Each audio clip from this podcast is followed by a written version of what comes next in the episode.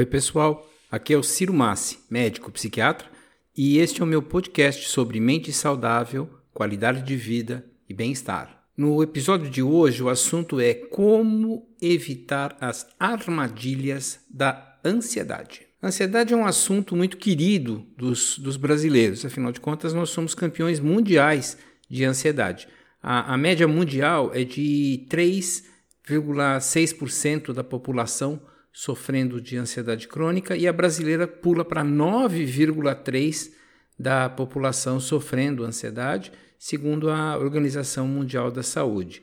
É um assunto, então, bem importante para a gente, já que esses dados são anteriores à pandemia. Depois da pandemia, que nós vamos ver para onde isso foi parar. Com ou sem pandemia, algumas estratégias podem ser bem interessantes para a gente fazer frente à, à ansiedade. Uma das características da ansiedade generalizada é, é, um estilo de pensamento. E esse estilo normalmente faz previsões do futuro cheias de catástrofes. Ah, você pode perceber se está entrando nesse estilo de pensamento se utilizar excessivamente o pensamento do tipo: mas e se?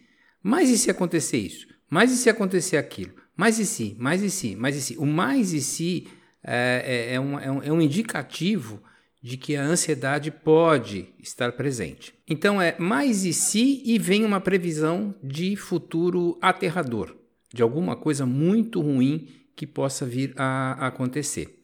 Algumas pesquisas indicam que algo em torno de 85% dessas previsões simplesmente não se tornam uh, realidade. Se você der importância igual a tudo que passa de preocupante na, na sua cabeça, você pode acabar perdendo a oportunidade de atuar nos 15% de preocupações que são reais, que realmente exigem atenção. Ou seja, se você dá atenção igual para tudo que tem baixa chance de acontecer, com o que tem alta chance de acontecer, a eficiência aí de enfrentamento vai ser muito baixa. Eu vou então sugerir duas estratégias para enfrentar melhor esse, a preocupação excessiva, esse mais e si, mais e si, que pode acontecer de maneira excessiva. A, a primeira estratégia não é discutir com o mais e si imediatamente, é marcar um horário para a preocupação.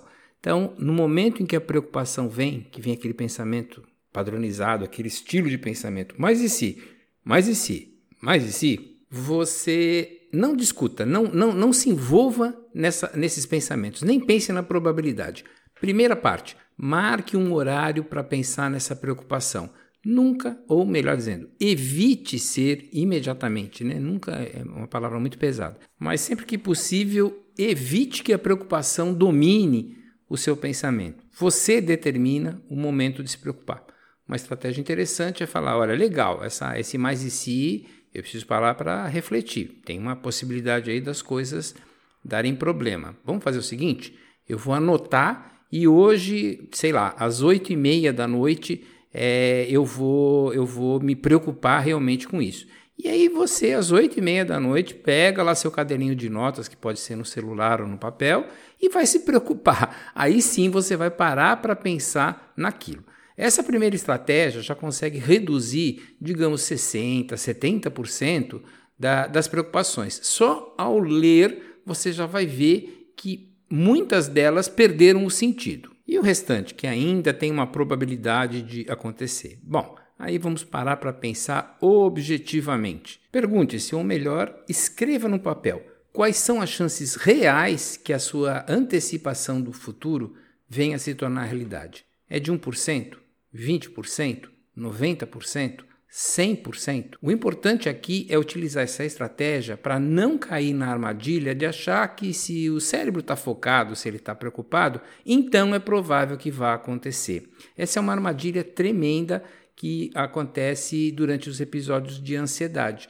O cérebro interpreta assim, né? Olha, já que eu estou focado nisso, já que eu estou considerando isso um problema, já que eu estou vendo aqui uma possibilidade de dar errado, então é provável que vai dar errado. Isso é uma armadilha, isso é um bug, é um, é um defeitinho do nosso tipo de raciocínio que pode ser interrompido, primeiro, marcando horário para preocupação e, segundo, pensando objetivamente na, na, na probabilidade de que aquilo venha realmente acontecer. Então é interessante ter isso em mente, né?